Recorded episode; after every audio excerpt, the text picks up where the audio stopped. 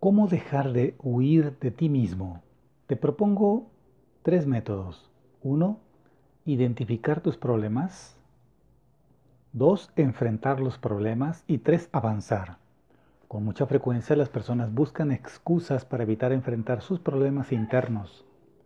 Para mucha gente es más fácil culpar a los demás y a los acontecimientos externos que buscar la fuente del problema dentro de sí. No obstante, el temor de lidiar con tus problemas puede conducir a un círculo vicioso de estrés y de conductas autodestructivas.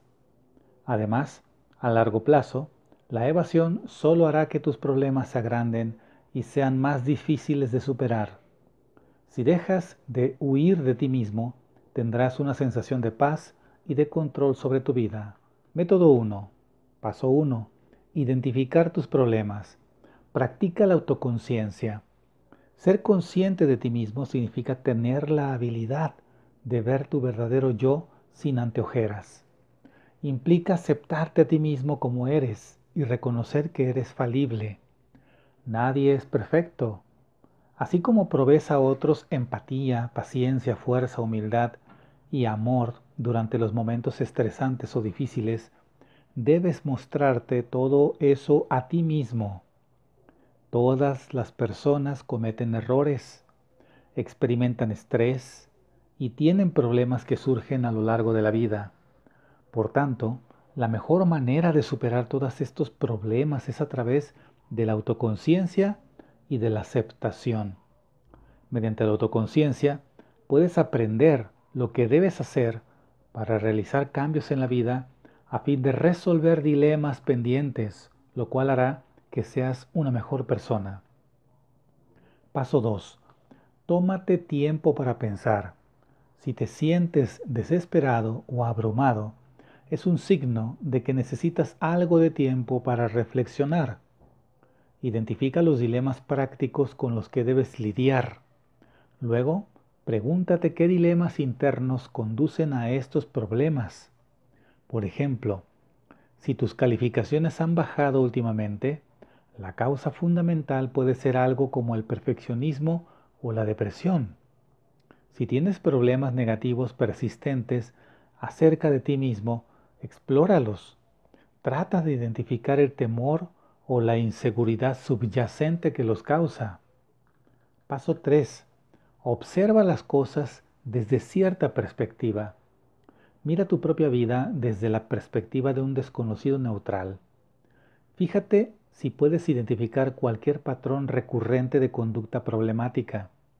Salir de ti mismo puede hacer que sea más fácil ser objetivo con respecto a los dilemas que enfrentas. Si tienes problemas para ver tu vida de una manera objetiva, pide a un amigo o a un familiar de confianza que te ayude a identificar los patrones de conducta negativos. Puedes decir, tengo problemas para ver algunos de mis dilemas desde cierta perspectiva. ¿Me has visto incurrir en algunos patrones o hábitos negativos que estén limitando mi crecimiento y mi bienestar? Paso 4. Deja de tratar de escapar. El escapismo puede tomar muchas formas. Jugar videojuegos, navegar horas en Internet o incluso trabajar demasiado o ir demasiado al gimnasio. Simplifica tu vida y deja cualquier distracción innecesaria para tener un sentido más claro de cuáles son tus problemas. Por ejemplo, puedes decidir no ver películas y dejar de trabajar horas extras mientras lidias con dilemas personales. Un poco de escapismo no siempre es malo, pero cuando tratas de enfrentar tus problemas, solo obstaculizará tu progreso. Método 2 Enfrentar los problemas. Paso 1. Desarrolla el coraje. Lidiar con aspectos de tu personalidad que no te agradan o que no entiendes requiere de mucha fuerza. Respira profundamente y comprométete a resolver tus dilemas sin importar cuán incómodo sea el proceso. Recuérdate a ti mismo cuánto más feliz y más libre te sentirás después de reconocer tus dilemas y de lidiar con ellos. Una buena manera de desarrollar el coraje es repetir mantras positivos como puedes hacerlo o todas las personas fueron alguna vez principiantes. Luego, concéntrate en tomar al menos alguna medida positiva en pos de tus objetivos. Paso 2. Perdónate por cometer errores humanos. Nadie es perfecto, así que no seas demasiado duro contigo mismo por los errores que hayas cometido. Concéntrate en mejorar que para el futuro sin pretender, sin reprenderte a ti mismo por los errores del pasado. Una buena manera de dejar atrás el pasado es escribirte a ti mismo una nota de disculpas. Envíate la nota por correo. Cuando llegue, aparta un momento de tranquilidad para leer la nota y reflexionar. Paso 3. No te victimices. Haz tu mejor esfuerzo para evitar la victimización. Cuando te sientes la víctima, estás en un riesgo mayor de aumento de aislamiento y de las conductas de evasión. No estás desvalido. Tienes la opción de hacer cambios en la vida y de ponerte de pie para encarar todos los desafíos que tienes por delante.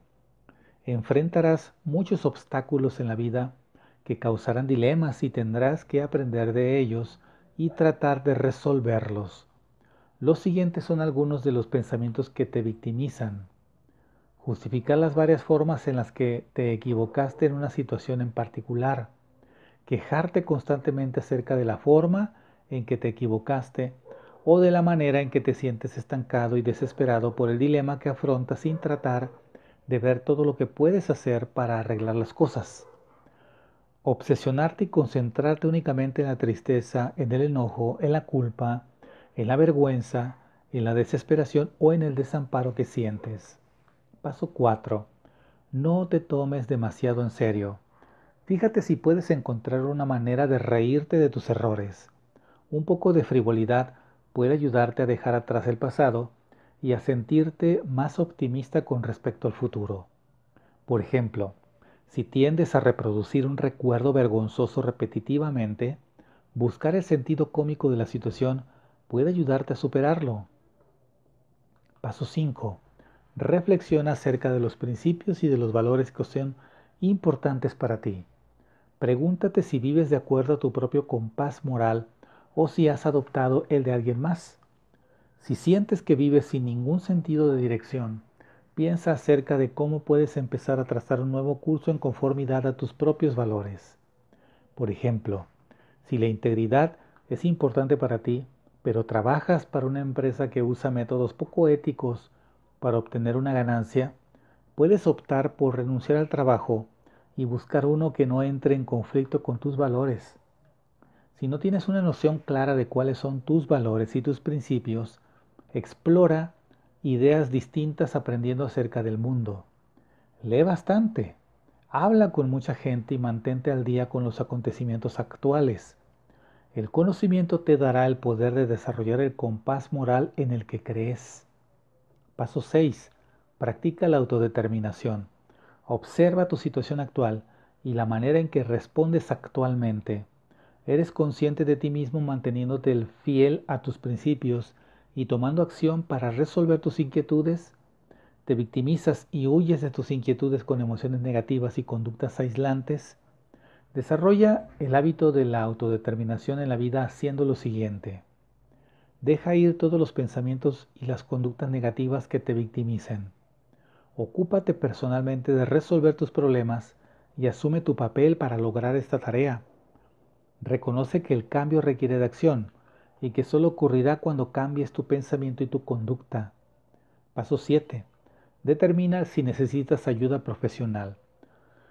Si tus problemas son demasiado profundos o abrumadores para lidiar solo con ellos, haz una cita con un terapeuta o un consejero.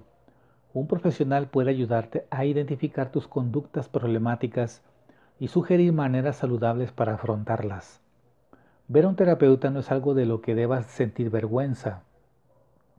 Requiere de mucha valentía salir a buscar ayuda. Un terapeuta puede ayudarte a identificar creencias arraigadas que mantienes con respecto a ti mismo y a los demás que puedan impedirte avanzar. Además te ofrece un oído imparcial, a diferencia de los amigos y de los familiares. Paso 8. Haz un plan. Una vez que hayas reconocido tus problemas, Piensa en la manera en que tratarás de resolverlos. Decide cómo quieres que sea tu vida, después de resolver tus dilemas, y piensa en la mejor manera de lograrlo. Después de eso, piensa en una serie de medidas que puedes tomar para hacer que suceda. Por ejemplo, si tu salud está deteriorada y quieres mejorarla, puedes decidir hacer ejercicios. Algunas buenas medidas pueden incluir comprar un podómetro, salir a caminar después de la cena todos los días y obtener una membresía del gimnasio. Método 3. Avanzar. Paso 1. Practica la atención plena. Vivir en el momento presente te ayudará a lidiar con los problemas que surjan en vez de huir de ellos. Para desarrollar el hábito de la atención plena, practica concentrar toda tu atención en tareas cotidianas a medida que las hagas. Nota las sensaciones físicas que experimentas, así como los pensamientos que pasan por tu mente. Por ejemplo, cuando salgas de tu puerta principal por la mañana, nota los colores del exterior, el olor del aire y la sensación de tus pies en el piso. Paso 2. Aborda los problemas inmediatamente. Lidiar con los desafíos es un proceso continuo, no un acontecimiento de una sola vez. Mantente alerta de los nuevos problemas que requieren tu atención y enfréntalos lo más pronto posible. Una vez que adquieras el hábito de ser proactivo, será más fácil enfrentar tus problemas. Paso 3. Mantén un diario. Un diario es una buena manera de preservar tus pensamientos y de registrar tu progreso. Establece el hábito de escribir una cierta cantidad de tiempo todos los días. No te preocupes acerca de la ortografía o de la gramática. Simplemente escribe tus pensamientos en un papel. Escribir por la noche te permite reflexionar en los acontecimientos del día. Haz de escribir en un diario parte de tu rutina de antes de acostarte. Paso 4. Sé fiel a ti mismo. Vive de una manera que te parezca auténtica y cómoda. No finjas ser alguien que no eres, aunque pienses que eso es lo que los demás desean. Adoptar un personaje te quitará la energía y te conducirá a problemas emocionales como el enojo y la depresión. Si sientes que tu personalidad cambia dependiendo de en dónde estés y con quién estés, tal vez no estés siendo fiel a ti mismo. Puedes ser más fiel a ti mismo añadiendo un filtro a tus acciones y a tus decisiones. Además de empezar Pregúntate, ¿para quién hago esto? Si descubres frecuentemente que la respuesta es para alguien más, debes priorizar tus propios deseos y necesidades. 5. Sé paciente. No esperes superar todos los dilemas de la noche en la mañana. Resolver completamente los problemas más grandes puede tomar meses o incluso años.